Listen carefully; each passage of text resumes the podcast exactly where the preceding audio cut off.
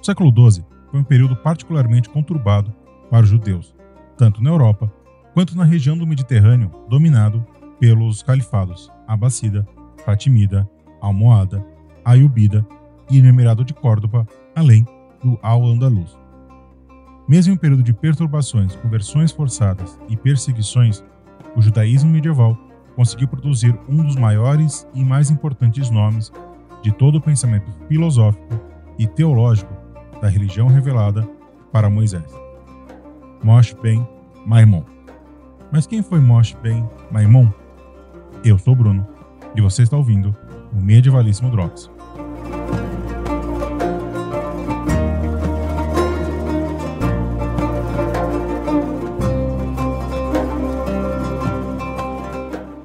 Moshe ben Maimon, conhecido entre os judeus pela sigla Rambam, para Rabi Moshe ben Maimon, e no ocidente pelos não-judeus, ou Goim, em hebraico moderno, e Yiddish, como Maimônides.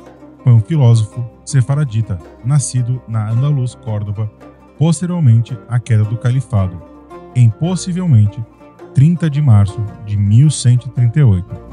Sabemos com certeza que ele nasceu na véspera da Pessá, e por conta disso, há divergências para determinar a data precisa do seu nascimento, tanto no calendário gregoriano quanto no calendário juliano. Sua família é composta, pelo menos do lado paterno, de uma linhagem de sábios e pessoas estudadas. Seu pai, Maimon, por exemplo, foi um Dayan, um misto de juiz e promotor rabínico dentro da Bet Din, a corte rabínica além de discípulo de Joseph ibn Megash. Já seu avô, também chamado Joseph, era um sábio e seu bisavô, Isaac, era rabino. Segundo a tradição, a genealogia de Maimônides remete ao sábio Hillel, a Yeshua Anassi, organizador e editor da Mishnah, um dos principais textos rabínicos e até mesmo ao rei Davi fruto de um tempo conturbado politicamente e religiosamente, principalmente pela dominação do califado almohada, dinastia de origem berbere, de oposição aos almoravidas no Al-Andalus. Diferentemente da relativa tolerância almoravida, os almohadas perseguiam os não muçulmanos, exigindo a conversão ou o abandono dos espaços por eles dominados. Com isso, Moshe ben Maimon, junto com a sua família, fugiu da Península Ibérica. Seu primeiro destino foi o Reino do Maghreb, e hoje é mais ou menos o Marrocos, onde também encontrou perseguição ao seu credo, e depois acabou se estabelecendo no Egito, onde a família iria se fixar em Fustat, a primeira capital egípcia árabe, que acabou sendo absorvida pelo Cairo. Rambam e seu irmão Davi acabaram se tornando negociadores de joias, até a morte de Davi em um naufrágio, capítulo que impactou profundamente Maimônides. Com a morte do irmão, acabou atuando como médico, o que lhe rendeu fama quando primeiro atendeu e curou o vizir, espécie de primeiro-ministro do sultanato do Egito e da Síria. Com isso, acabou atendendo a família do sultão e depois do próprio sultão Salah ad-Din o Grande, conhecido nos países não árabes como Saladino, e que tem um medievalíssimo Drops para chamar de seu. Se você ainda não ouviu, vai lá escutar depois de terminar esse aqui. No campo político histórico, é preciso que nos lembremos a importância que Ben Maimon teve na comunidade judaica do Egito, uma das mais relevantes e importantes do período, além de sua influência ter, sido, ter se espalhado por outras comunidades sefaraditas no Iraque e no Iêmen. Porém, a sua fama irá se consolidar em outros campos, a sua renovadora percepção e análise do judaísmo.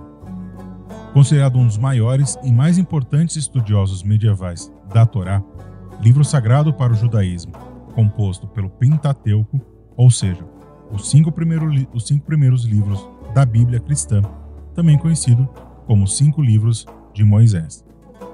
E a sua grande inovação se dá pelo uso do neo-aristotelismo, recém-surgido no Oriente, principalmente pelos esforços da Bait al-Hikmah, ou a Casa da Sabedoria, em Bagdá, Iraque, centro intelectual multirreligioso do Califado Abássida.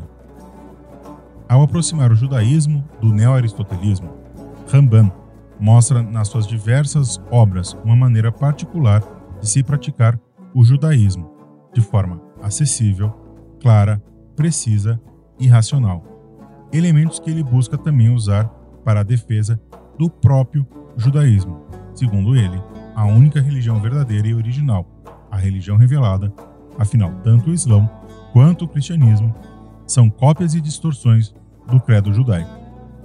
Essa defesa do judaísmo contra, principalmente, as conversões forçadas pelas quais os judeus passavam tanto na cristandade quanto pelos muçulmanos, pode ser lida em duas cartas célebres de Moshe ben Maimon, a Igeret a Shemad, ou Epístola da Apostasia, e a Igeret Tenman, ou Epístola do Iêmen.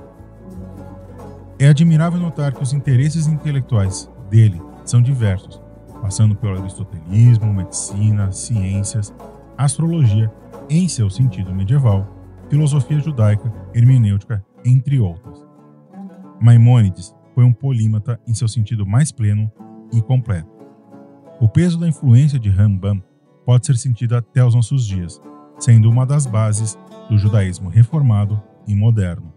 Com a morte, em 12 de dezembro de 1204, ou no cômputo judeu, 20 de Tevet de 4965, em Fustat.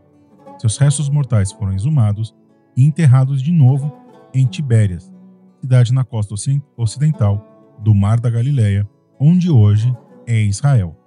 O seu mausoléu é hoje em dia um dos principais centros de peregrinação dos judeus em Israel.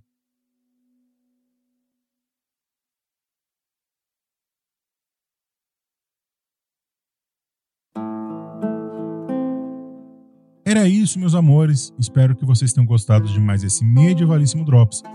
Para aumentar a sua experiência com o podcast, eu separei algumas imagens no dossiê visual, tanto no site da Clio quanto no perfil de Instagram do Medievalíssimo.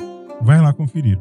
E se você gostou desse episódio, não se esqueça de compartilhar e comentar sobre ele nas redes sociais. O Medievalíssimo está no Facebook e no Instagram. Outra forma de nos apoiar é continuar produzindo cada vez mais conteúdos audiovisuais de forma gratuita para todas e todos e através de financiamento. Para isso, você tem duas opções. A primeira é pelo PicPay. Estamos na plataforma, no arroba Clio História Literatura, e qualquer dois reais é muito bem-vindo. A segunda é pela nossa campanha de financiamento coletivo lá no Catarse. Entrando em www.catarse.me Clio, você conhece nossa campanha nossas faixas de financiamento, nossos brindes e metas. Um beijo, um abraço, um aperto de mão. Até o próximo Medievalíssimo Drops e o resto é vida que segue.